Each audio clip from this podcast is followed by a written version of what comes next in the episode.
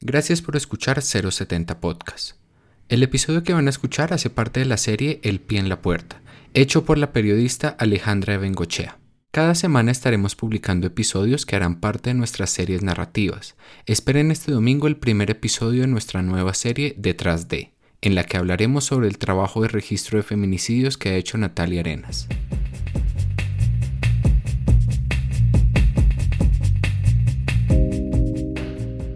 En estos días estuve pensando en qué periodismo quería hacer en podcast, un formato que escucho constantemente. Me cuesta pensar en este nuevo periodismo hecho en casa, por teléfono, WhatsApp y ahora Zoom. ¿Por qué? Porque soy una periodista clásica. Mi trabajo está en la calle, busco, miro y sobre todo escucho. Por eso el periodismo no se puede encerrar, ni ahora ni nunca. Mi nombre es Alejandra de Benguechea y les doy la bienvenida a El Pie en la Puerta, mi nuevo podcast con la revista 070.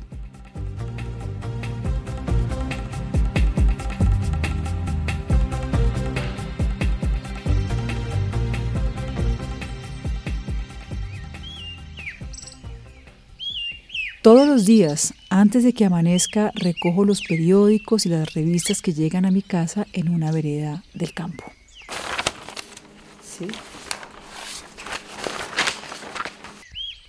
Recuerdo que alguna vez me dijeron prehistórica por seguir leyendo noticias impresas, pero no hay remedio. Hace 27 años soy periodista, me llamo Alejandra de Benguechea y la letra en papel me entra en internet, solo me datea. A mi marido le pasa exactamente igual.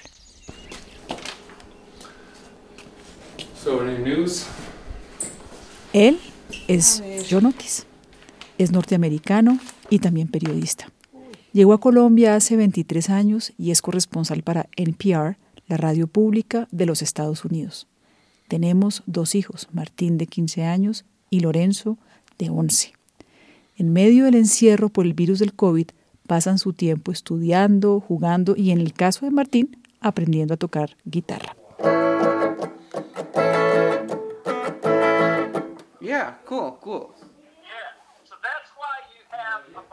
Son niños muy curiosos y les gusta leer. Un sábado, mientras hojeaban la revista Semana, de repente Martín preguntó, ¿por qué hay una foto de papá en la revista?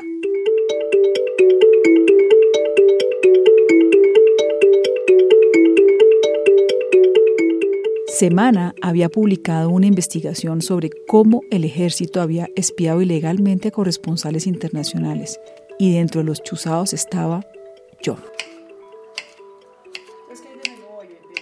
Cuéntame, ¿qué estás cocinando? Pollo, arroz y, verduras, zanahorias. La cocina es el centro del hogar, el lugar donde solemos conversar Así que mientras preparábamos el almuerzo le pregunté a John cómo se sentía.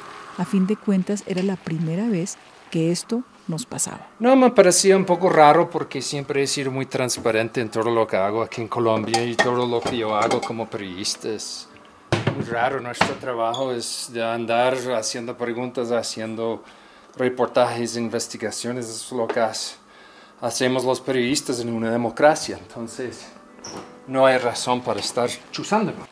Claro que los espías tienen su papel legítimo. ¿Recuerdan la operación Jaque? Sin una gota de sangre, el ejército rescató en la selva a 15 rehenes, incluida la ex candidata presidencial Ingrid Betancourt, secuestrada por la guerrilla. El problema es que hay demasiados abusos. Han chuzado a políticos y defensores de derechos humanos. Espiaron a los negociadores del proceso de paz con las FARC en La Habana. Es más, tuvieron que desmontar el DAS en 2011 porque en ese entonces funcionaba como una policía secreta fuera de control. Y ahora están espiando a los corresponsales extranjeros, incluyendo a mi marido. Para entender por qué, llamé a Jonathan Bock. Él es el subdirector de la Fundación para la Libertad de Prensa. Todos los gobiernos han tenido escándalos de espionaje a periodistas y pues es una obsesión por controlar con quiénes se reúnen, cuál es la información que manejan, con un agravante. No hay controles de los de las unidades de inteligencia, ¿no? No hay un control efectivo. Estos escándalos siempre terminan descubriéndose por la prensa y no por entidades como la fiscalía.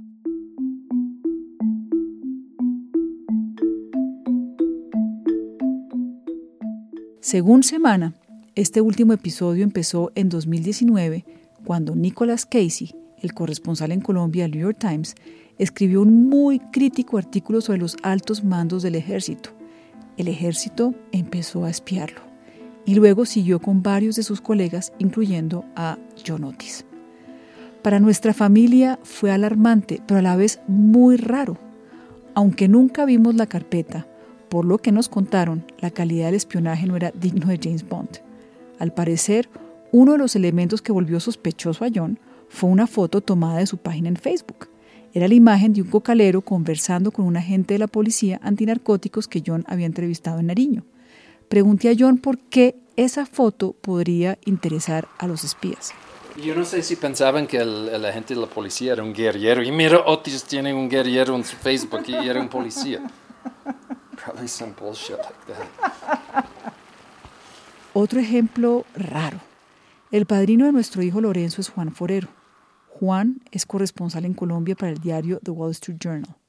También lo espiaron. Pero en los archivos de los militares, Juan fue identificado con una foto de su papá, que ya está muerto. ¿Qué piensa un niño cuando ve a sus papás en estas? Respondió Lorenzo. Uno solo se siente chuzado, que te quisieron sacar información, como también te sacaron como datos personales.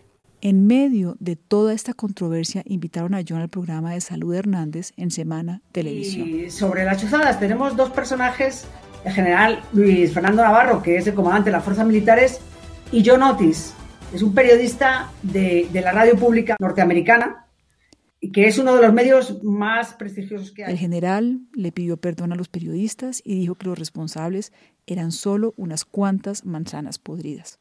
Eh, salud, John. Yo, eh, yo lo que les puedo garantizar es que y asegurar es que aquí no hay ningún tipo de política institucional, no hay ningún tipo de, de, de, orden en absoluto. Aquí lo que hemos visto son conductas individuales que aprovechan un sistema que está diseñado para proteger a los colombianos y eso es lo que, lo que vemos, una actuación ilegal. Puede que el general tenga razón, pero con tantos escándalos a mí me parece que es como un problema ya crónico del ejército. Decido averiguar más y busco otra fuente. Se trata de Cristina Lombana. Ella no es solo exmilitar, sino magistrada de la Corte Suprema. En diciembre pasado fue ella quien allanó el batallón de ciberinteligencia. Acompañada por 40 agentes, sacó los discos duros con todos los datos de los espiados. ¿Pueden creer que Cristina es nuestra vecina?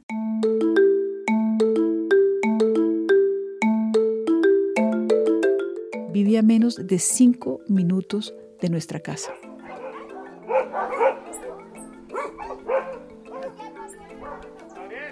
Cristina suele salir a caminar con sus perros que siempre, siempre se pelean con los nuestros.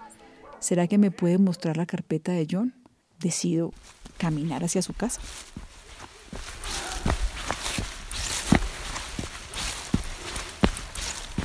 Hablamos un buen rato, pero al estar el expediente bajo reserva, Cristina me dice que no puede dar declaraciones oficiales. Unos días después, leo en el periódico que a ella también la chuzaron y que se retiró de la investigación. Hasta el momento no ha pasado mucho. El presidente Iván Duque no ha respondido a la carta de protesta que le enviaron los periodistas. El ejército votó una decena de oficiales, pero no ha dado mayores explicaciones. De todo este episodio me preocupaba mucho que John perdiera libertad a la hora de hacer periodismo, un oficio en el que es un total apasionado.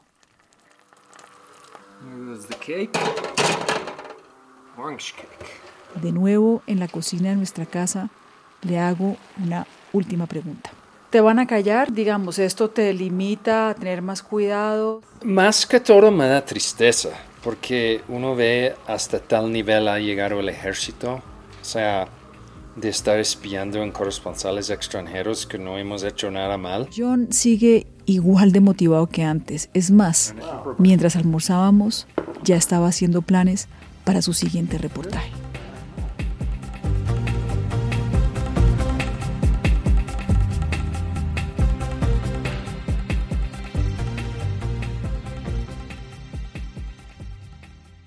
Muchas gracias por llegar al final de este episodio. Si te gustó lo que escuchaste, nos ayudarías muchísimo compartiendo este episodio y el canal de 070 Podcast. Lo puedes encontrar en Spotify, Apple Podcast, Google Podcast y demás plataformas que usen. Te esperamos en un próximo episodio.